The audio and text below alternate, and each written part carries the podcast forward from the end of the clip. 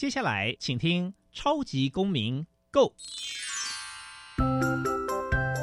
民主社会是百花齐放，法治国家则井然有序。用心沟通，相互理解，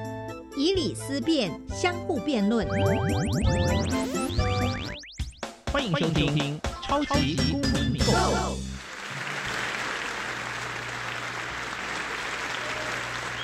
各位听众朋友们，大家好，欢迎再次收听《超级公民购》。本节目是由教育部所委托，由国立教育广播电台以及财团法人民间公民与法治教育基金会联合制播。我是节目的主持人苏格格苏明祥。民间公民与法治教育基金会是以民主基础系列以及公民行动方案系列两大出版品为中心，期待下一代有能力积极参与并关心民主社会的运作。此外，本基金会持续关注教育现场的辅导管教议题。目前出版的《老师你也可以这样做》以及《老师我有话要说》这两本书，针对校园中常见的辅导管教议题，提供法律以及教育的观点。此外，本基金会每年固定举办全国公民行动方案竞赛，不定时的举办教师研习工作坊，希望与社会各界合作，推广人权法治教育。小小公民停看听。在这个单元，我们将会带给大家有趣而且实用的公民法治小知识哦。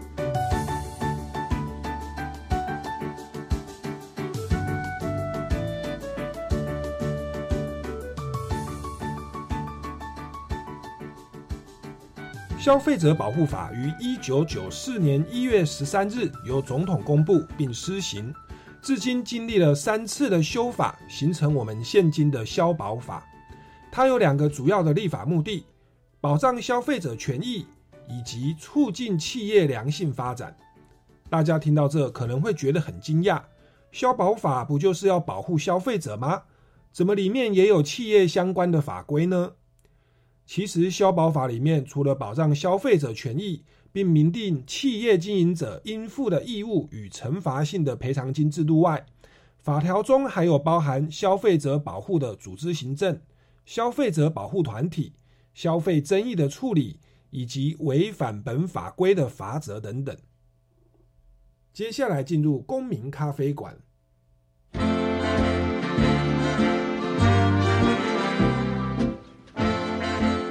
民咖啡馆，倒杯咖啡，跟我们一起在公民咖啡馆分享近期最具代表性的公民时事。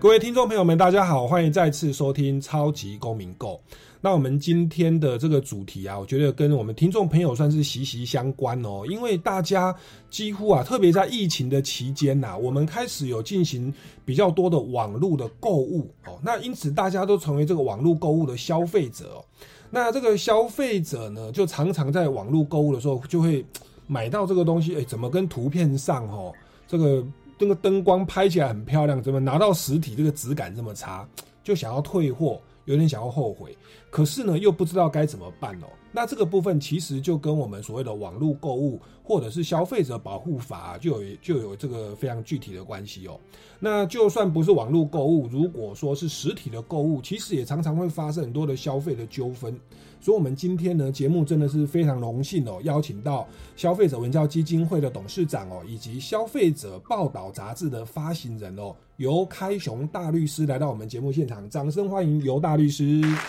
哎，主持人、各位听众，大家好。是。那在节目一开始，是不是先请尤大律师啊，跟我们来？简单来分享一下好不好？因为我们知道律师的业务其实非常多，非常的庞杂哦。那您是怎么样的原因愿意花出这么多的心力在消费者权益的保障？您看，又是消费者文教基金会的董事长，又有这个杂志哦，消费者报道的发行人哦，是什么样的因缘机会让你决决心花这么多的心力在消费者权益上呢？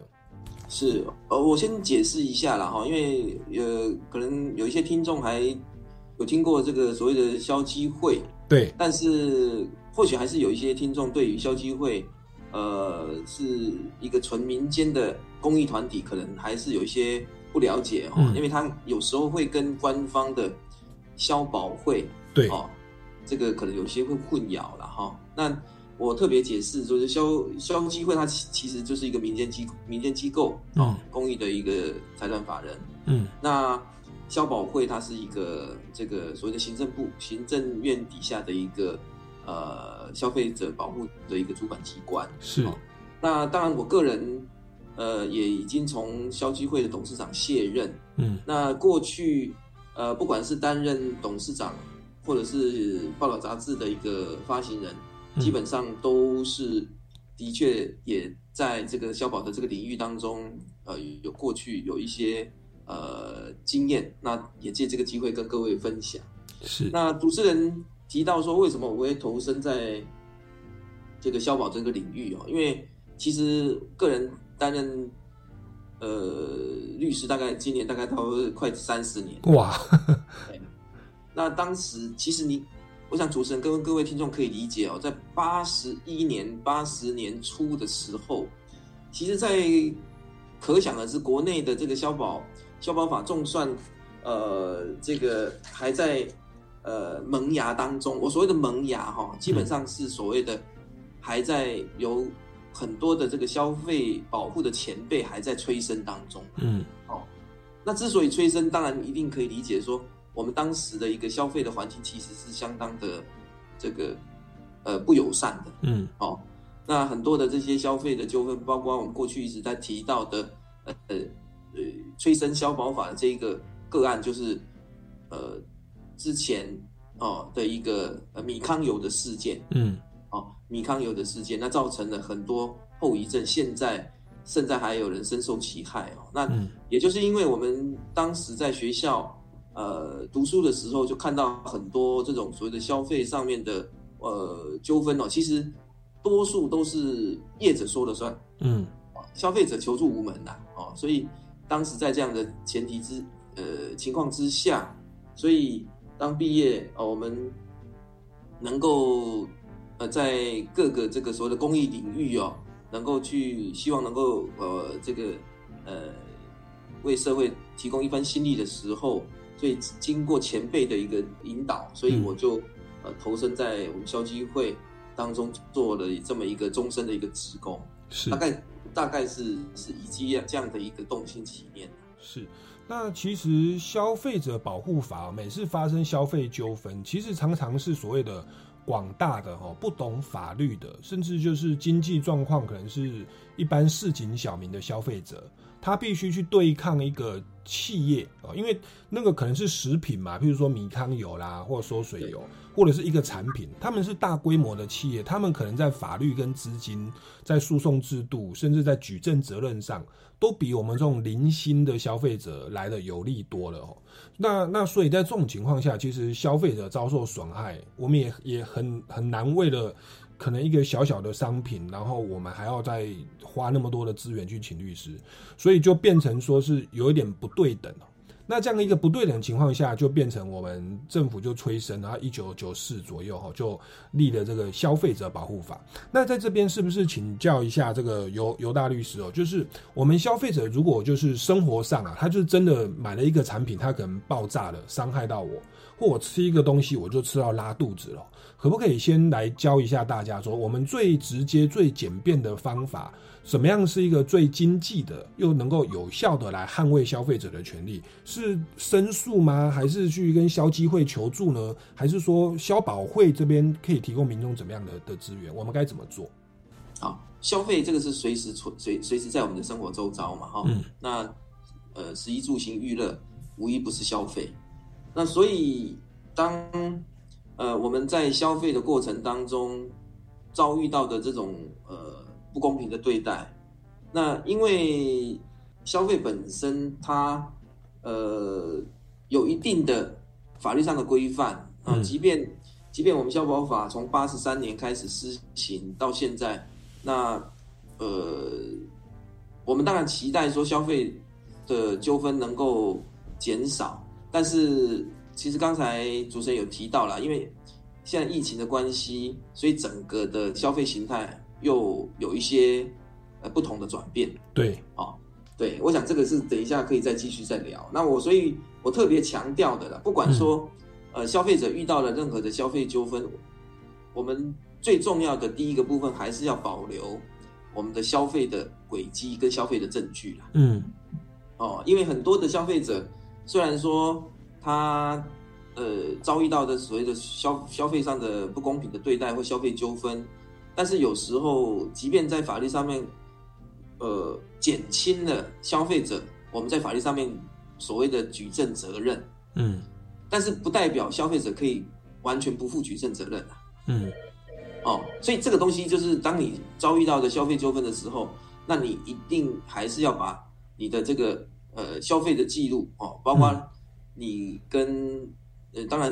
凭单据一定要嘛哈、嗯。就是你做了什么样的消费，花了多少钱。嗯。那再者的话，就是呃企业经营者的这个呃基本资料、联络方式，嗯。呃，这个地方就谈谈到说，因为有一些消费者啊，他会在脸书、FB 当中购买购买东西，嗯。但是我们一直在强调啊，脸书它并不是一个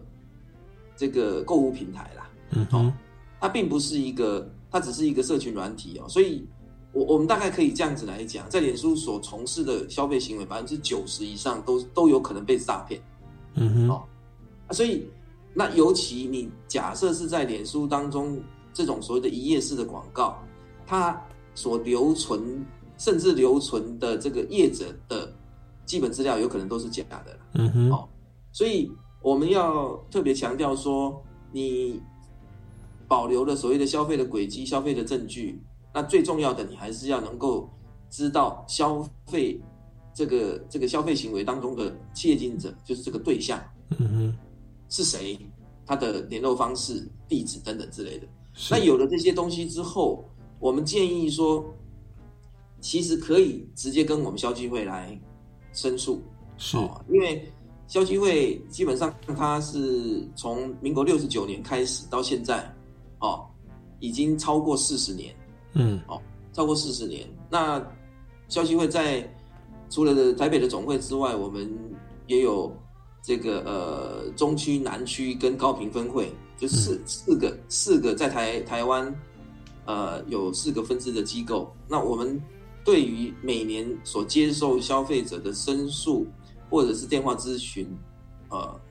都是在数万通以及这个解决的这个纷争也是呃至少是数千件以上哦，所以我们建议说，消费者遇到了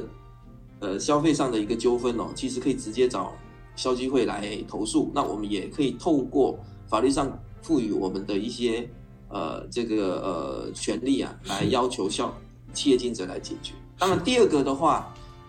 我们大概都清楚，因为消保消保处行政院消保处它呃分设的每一个县市机关都有消保官，当然它也是属于所谓的消保消费者保护的主管机关哈，所以各县市政府的消保官也可以替消费者来解决这些消费上的一个纷争的哈。嗯哼。那因为特别补充的是说，有时候消消费者在遇到问题的时候，他呃寻求的解决不一定是呃所谓的金钱上的一个解决，而重点或许是一种呃商品上面不愉快的经验呐。嗯那我们要让消费者或者是企业经营者都能够知道说，或许呃消费者所申诉的金额不多，但是当企业经营者能够展现负责任的态度也好，或者是对于消费者呃见只是一个很简单的一个道歉的一个表示，其实能够让消费者的心情能够得到平复。我想有时候在呃很多的消费者纠纷当中，其实都可以知道说，这个或许才能够呃让消费者真正的能够把这个消费纠纷啊，嗯做圆满的解决。因为这个纠纷有时候是 emoji 感受的问题，甚至是身体健康受伤害。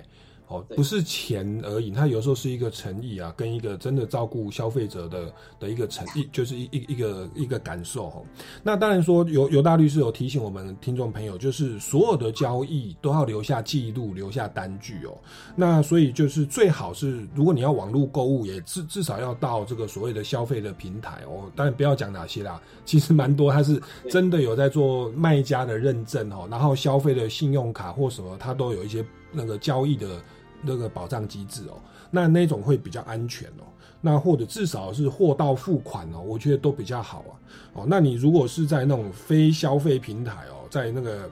脸就是诶，就是 我们不讲脸书啦或一般的社群的软体哦。因为它毕竟不是纯粹的这种呃消费平台，它没有金融汇款的这些保障机制，那确实呃这个举证的部分哈，这个受诈骗的几率哦，确实是会比较高的。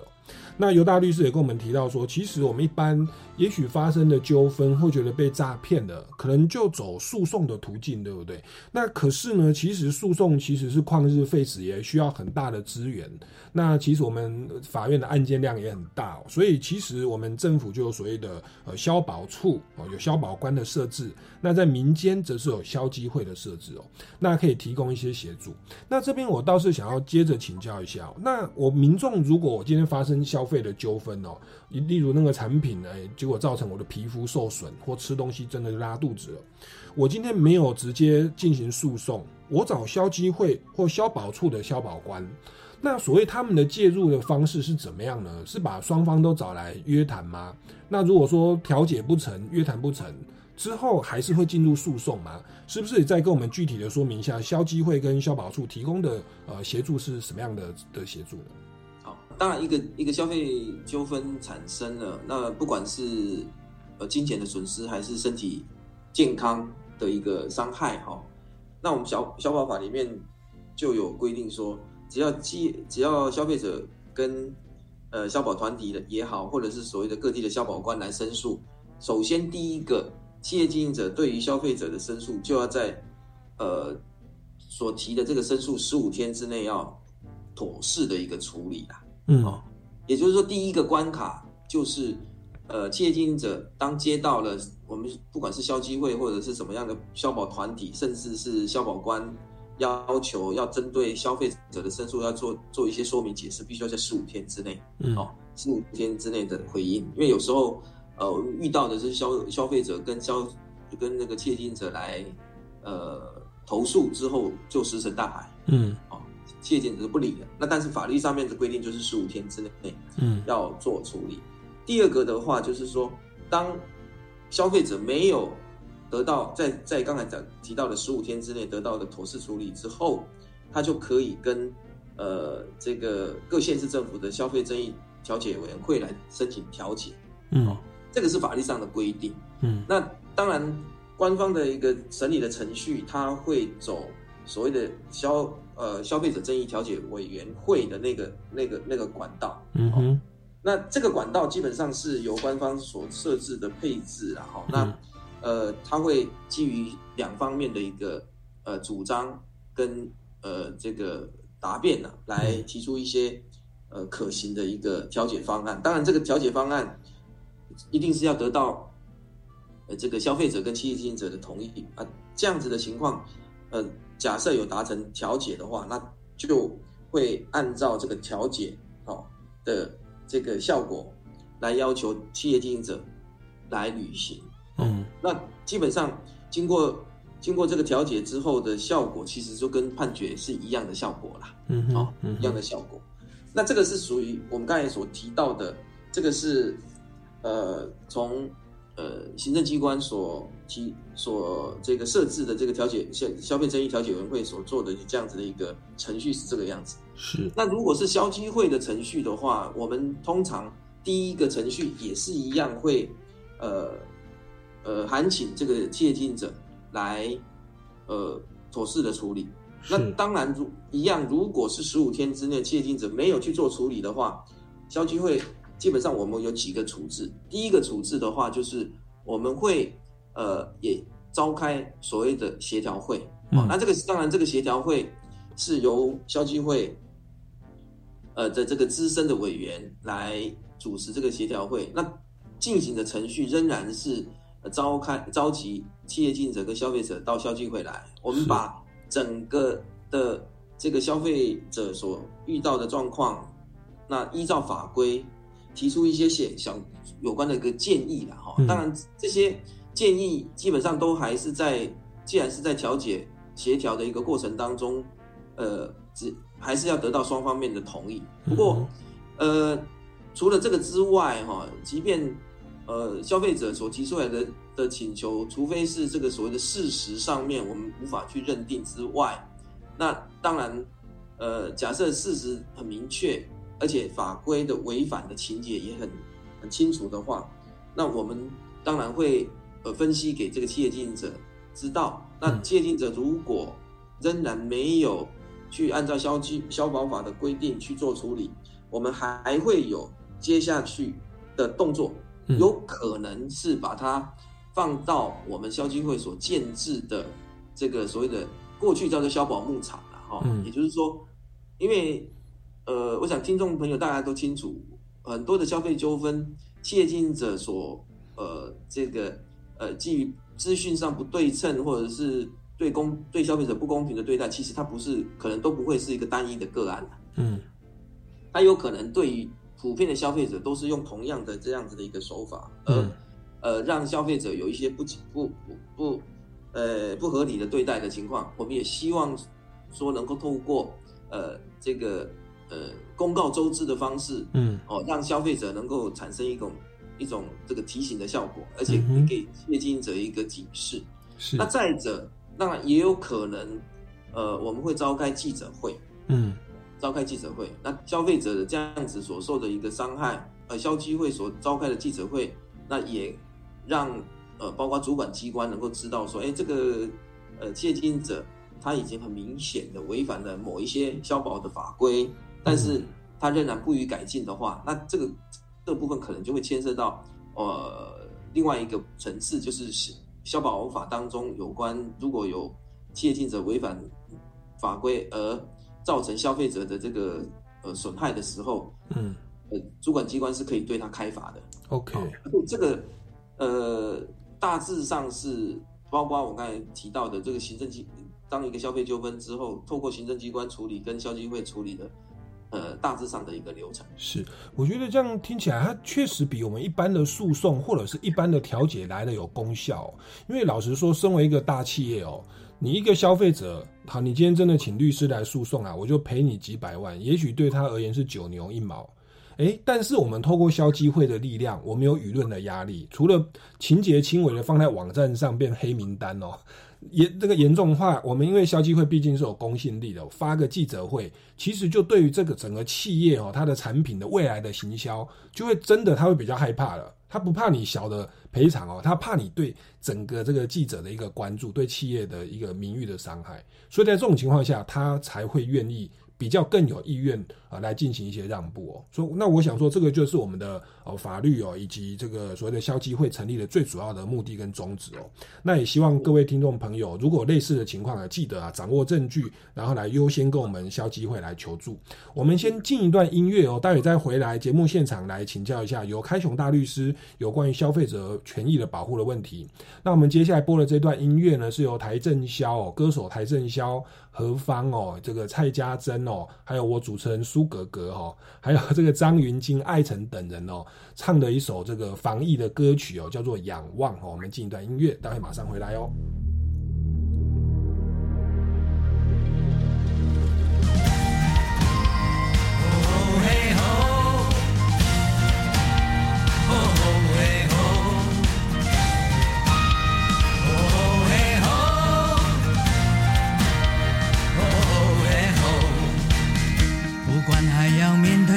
多少的困难，不管还要迎向多少的风浪，我想让你了解，你。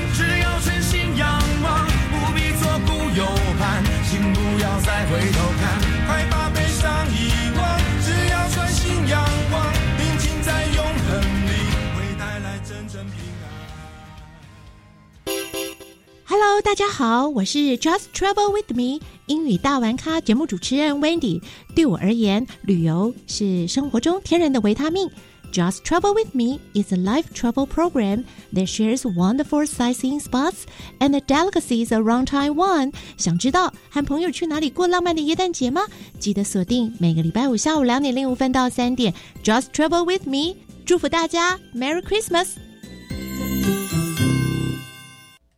疫情期间，大家都在线上上课，不知道身心障碍学生的学习需求和权益有没有都被照顾到了？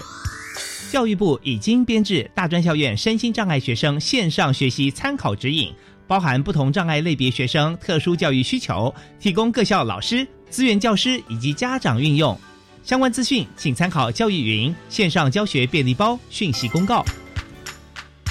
以上广告由教育部提供。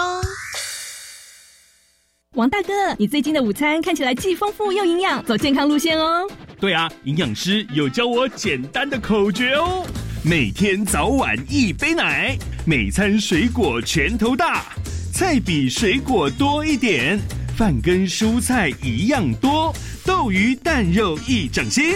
坚果种子一茶匙。嗯，这六个口诀真是好记又好用呢。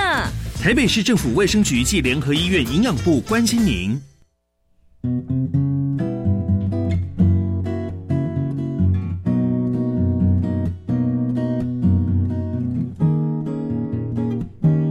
是苏命苏米恩，你现在收听的是教育电台。我，朋友们就爱教育电台。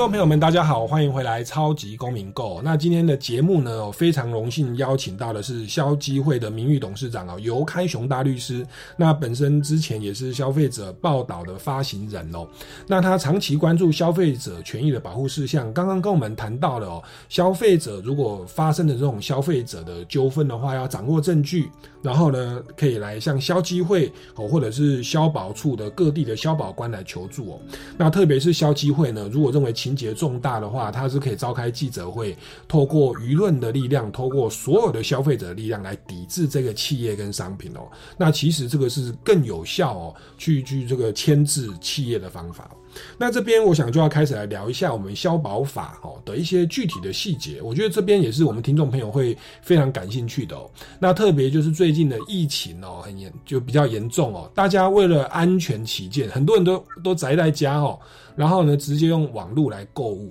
那我们常听到这个消保法哦，有一个蛮有名的规定，就是哦网络购物买到以后啊，好像说七天之内可以无条件的退货。那这个东西其实也是我们今天的节目的主题啦，哈，就这个东西真的是消费者的无敌信心吗？就是说我真的可以随便买什么东西哦，例如说我买一个口红哦，我我涂个六天哦，都把它弄得有点毁损了，然后说嗯不喜欢把它退回去，可以这样吗？或者说是万圣节到了或圣诞节到了，我可不可以网络购物哦？我买一个呃万圣节的衣服或圣诞节的衣服，我穿了六天。然后说我不喜欢，把你寄回去哦。那我们我们真的可以这样做吗？我这边要请教一下这个尤开雄大律师，所谓的网络交易七天的鉴赏期，它的一些条件跟限制是什么呢？呃，我们当然都朗朗上口哈，就所谓的七天鉴赏期。嗯，那七天鉴赏期这个这样子的一个设置，在我们消保法当中哦，其实它有它的一个呃适用的一个限制啦。嗯。呃，特别提到哦，因为因为我们线上的消费、网络消费，其实是为了因应这个疫情哦大爆发的这种状况哦。过去从过去的这个实体店铺的消费转变到呃这个网络上或线上的这个消费哦，其实这个在呃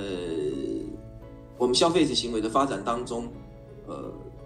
在消保法八十三年。所施行的时候，其实他没有预期到有这样子的一个状况，嗯，因为二三十这这已经几十年前的这个事情。那我首先先解释一下，说消保法在制定的时候，它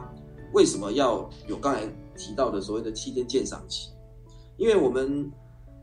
网络上的消费哦，在消保法的的名词定义下面叫做通讯交易。嗯通讯交易，我在消保法的规范是说，经营者以广播电视、电话、网络等等之类类似的方法，消费者在没有检视商品或服务的情况之下，跟企业经营者所订立的契约。嗯。哦，所以各位，因为当然我是比较，呃，算是算是比较比较年长的啦，哈、那我们过去在我的那个年代，我们都是用卡达洛库的，嗯。哦，看行路啊，嗯嗯，看行路来购物，那当然还是纸本的那种类似的广告对的那种形态。现在大家都是看网络，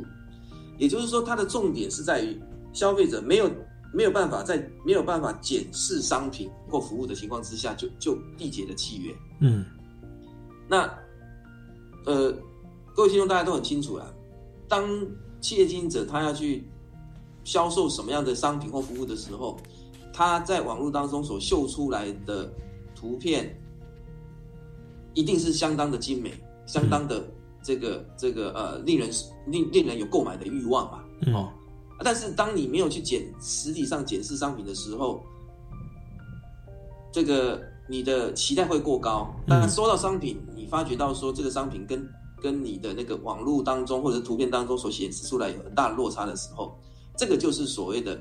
因为呃，消保法当中，所以它为什么要立法要保护这类的一个呃消费的一个形态，通讯交易啊，嗯那给予了所谓的七天鉴赏期的这样子的一个权利保护。是。哦，那但是呢，这个我们所谓的七天鉴赏期，在法律上面规定的，它是指的是说，可以在这种通讯交易的的这种消费者，他是可以在收到商品或接受服务的七天之内，用退回商品或者是书面通知的方式来解除契约，他不需要去说明理由跟负担任何的费用或对价。嗯哦，也也就是说，这个只要你是网络上的购物或通讯交易，刚才提到的这些的这个形态叫做通讯交易的情况，你可以在收到商品的七天之内，不需要解释任何理由，嗯就用退回商品把商品退回，或者是我发了一个书面，就比如说类似存证信函的方式来解除契约，嗯。可以，而且而且不用负担任何的一个费用。嗯。那我回答一下刚才主持人所提到的那个问题哦，嗯。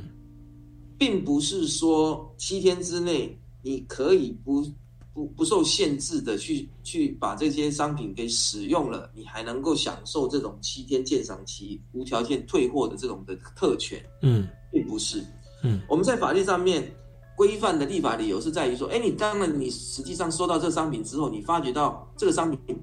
跟你的呃这个所看到的图片不符合，你不满意，你就可以退。嗯。这样子的情况，其实，在我们的消保法的施行细则里面特别规范了。嗯。如果是因为检查的必要，哦，检查的必要，或者是不可归责于自己的事由，而让这个商品有毁损、灭失、变更的话，这个刚才提到的七天鉴赏期的无条件解约权才可以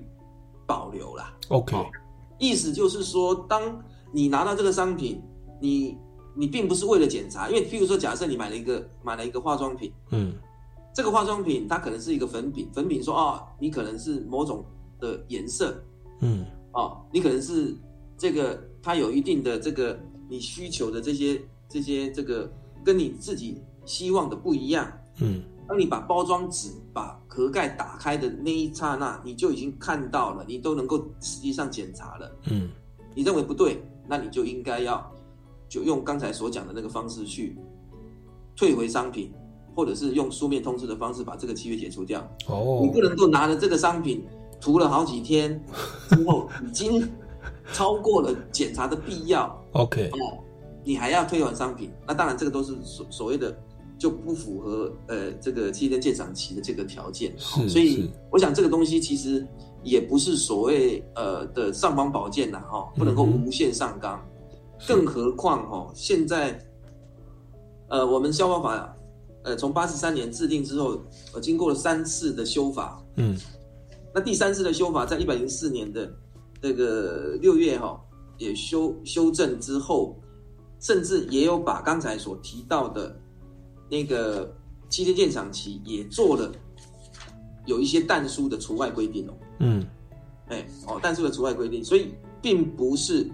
呃所有的通讯交易都可以享受这种所谓的七天鉴赏期无条件解约的特权。嗯哼嗯哼。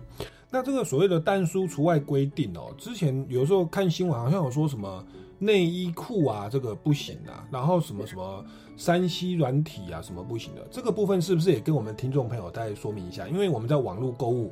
就是消费者，我们决定要买这个时候，我们可能就要心里有准备哦，这个是没有七天鉴赏期的。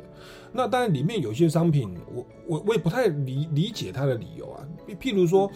内衣裤我们大概可以理解，你你买了以后贴身用品，应该你再退回去就没有人敢再穿了。那这个好像就是不适用七天内无条件退货。那可是其他像有的是什么三 C 产品，或者是有些东西，是不是也可以我们跟我们来来说明一下，说它的原因是为什么？为为什么这一些产品是消费者是没有七天的鉴赏期的？呃，我们刚才提到说，呃，一百零四年修法的时候有把。呃，这个通讯交易的这个无条件解约的这个部分有列了一个呃但书例外的规定哦，它的一个呃法规的全名叫《通讯交易解除权合理例外情事适用准则》啦。嗯哼，哦，这里面它列了七款哦，七款，也就是说，呃，属于这种合理例外的情况的话，那就可以排除刚才提到的七天鉴赏期的这个特权。嗯，那几项。呃，刚才主持人也有呃提，已经提具体的提到了里面的几个几个呃这个除外的这个规定。那当然大家比较耳熟能详的是所谓的这个内衣裤，但是在我们法规当中叫做已拆封之个人卫生用品。哦，是 已拆封之个人卫生用品的。但是呢，这个其实当时在在制定的时候，呃。行政消保处当然也征询了消基会的意见。我们对于其中的里面的一些排除适用的对象，其实我们都已经提出来说，的确会产生一些争议了哈。对，呃，因为本来在法规在修修法，尤其在消保法，我们当然是修法之后希望能够减少消费纠纷。嗯，但是这个合理例外的情况，合理例外的适用准则。我我们在观察之下，我们认为说这样子的一个合理例外的，呃，适用准则适用之后，反而增加了消费纠纷嗯哼，比如说你刚才提到主持人，您您可以理解所谓的那个内衣裤是属于所谓的个人卫生用品，对不对？对。哦，但是我们发觉到很多的这个企业经营者把这个个人卫生用品又扩大解释了。哦，围巾、帽子、眼镜。哇！全部都把它含挂在里面，嗯哼，啊，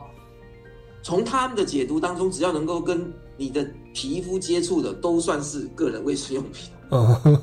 啊，或扩大。但是我必须要跟在这边跟听众解释，所谓的已拆封之个人卫生用品，它的一个立法目的是因为这些用品会跟你的体液会接，有可能会接触啦，是跟你的体液会有可能接触嘛，对不对？对，哦。但是你可以理解说，除了刚才提到的内衣裤这个比较典型的之外，其实其他的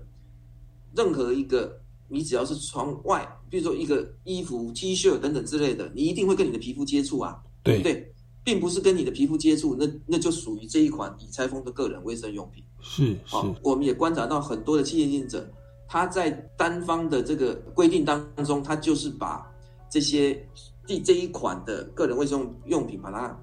用自己的片面的把它扩大，哦，造成了一些消费上增加了一些消费上的纠纷。是，结果这样的一个修法反而增加了消费纠纷哦。那我想说，这个尤律师，您在这个诉讼的第一线现场，其实我们也蛮想要了解这个法院的判决或判例一些实际的状况如何。我们先进一段音乐，我们待会再回来节目现场来请教这个跟听众朋友那个荷包息息相关的问题哦。我们进一段音乐，马上回来哦。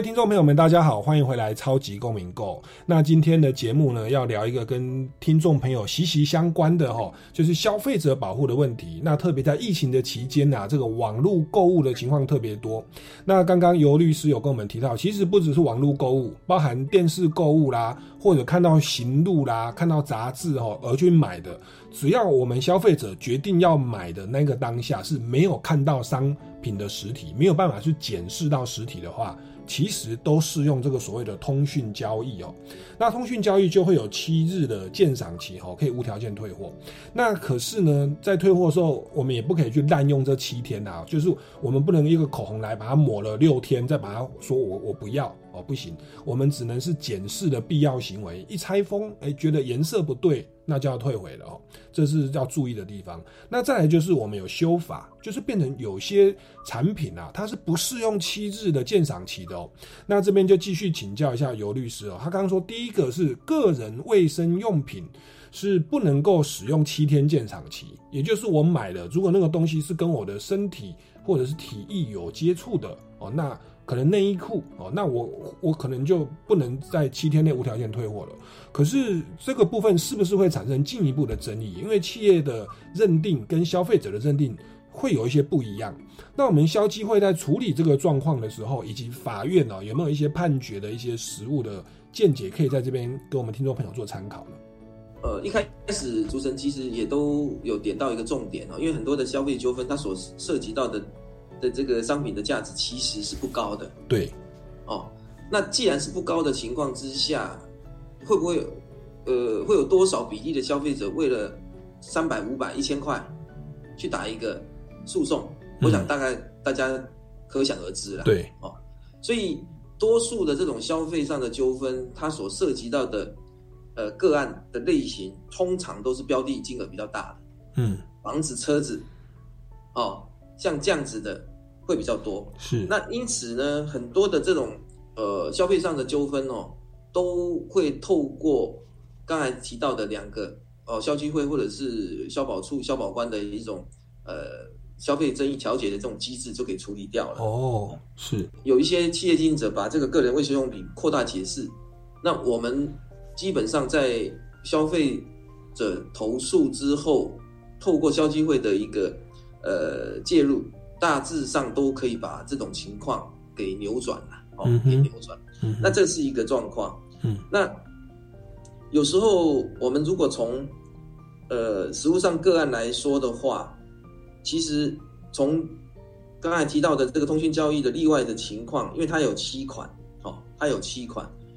那影音商品哦，因为七天鉴赏期，基本上它是因为它没有去呃检视商品，所以赋予它这样的一个特权。但是大家都清楚，我如果买了一个呃新歌的一个影音的一个，或者是 MV 的一个 CD 啦，或者是或者是游戏软体的一个电脑软体，嗯这样子的一个商品，其实你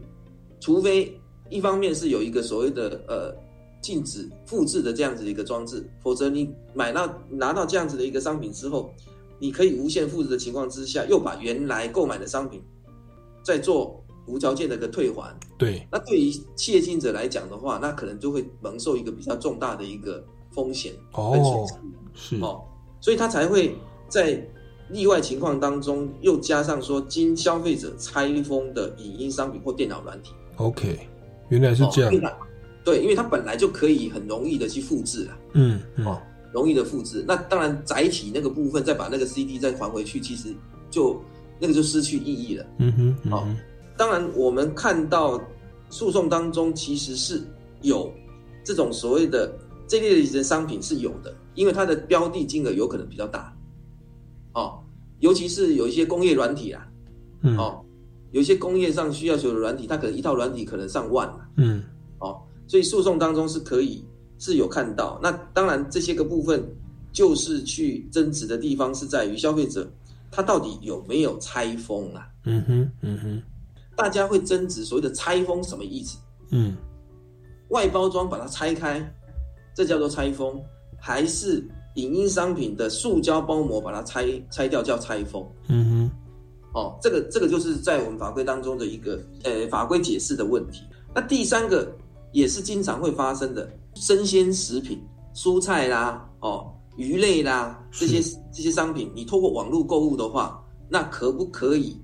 适用所谓的七天鉴赏期？嗯，哦，那所以在我们的这个呃刚才讲的合理例外的适用准则里面，第一款就是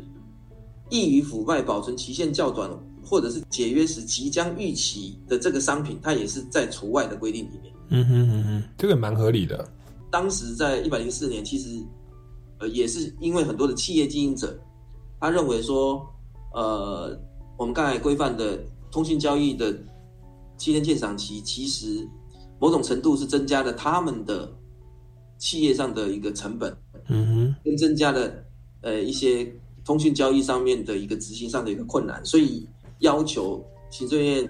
要把这个七天鉴赏期做一些适当的一个限缩，所以造制定了这样子的一个例外的适用准则。OK，哎，那是不是可以再请教一下尤律师？因为你说有七款嘛，那你说一个是个人卫生用品拆封的除外，DVD 啦、三 C 产品拆封的除外，然后呃易于腐坏的、保存期比较短的也除外。那另外四款可不可以稍微跟我们介绍一下就好？还有就是依照消费者所要求所为的客制化给付，客哦制化，克制化的，好，再来的话就是报纸、期刊或杂志。嗯好，那第再来的话就是非以有形媒介提供的数位内容或一经提供所完成的线上服务啦。哦好，再来就是国际航空客运服务。国哦对，因为这种都是有及时性的啦。对啊，你定了，然后到时候飞机都起飞了，然后你说你要退，OK OK，所以它的立法理由大概是这样啦。哈。那这边我想也再接着请教一下，就是也算是实物的一有人问的问题哦，就是他是在网络购物，他买了一个东西，然后要退货，结果要退货的时候啊，那个卖方他就说，呃，很抱歉哦，这个我不适用消费者保护法，因为消费者保护法是适用哦，一方是企业，另外一方是消费者。然后那个卖方就说：“我不是企业哦，我是个人哦，我只是随口自己卖一些东西，那所以就不适用消保法哦。那当然，我们去看消保法，好像是有点要保障经济上的弱势，是不是？这边也跟我们来分享一下这个实务上或消基会的立场哦。所谓的企业经营者卖东西给消费者，消费者才有七天鉴赏期。那你们在界定那个所谓的企业经营者，他的条件是什么？如如如果他就算不是公司，可是他就是一个例如呃奇摩拍卖或 eBay 网站上面的一个一个卖家啊，他已经反复卖了好多个产品了，可是他说他是个人啊，他也没有商号啊，那在这边消保法它到底适不适用呢？的确，呃，尤其又是一个呃这种所谓的网络消费、网络购物盛行的时候，又产生了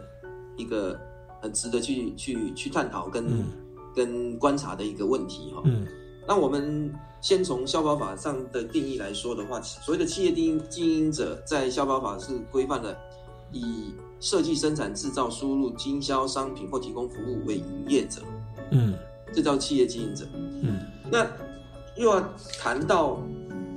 所谓的这个企业企业经营者，所谓的营业哈，嗯。刚才不是提到说设计、生产、制造、输入、经销商品为营业，但是这个营业，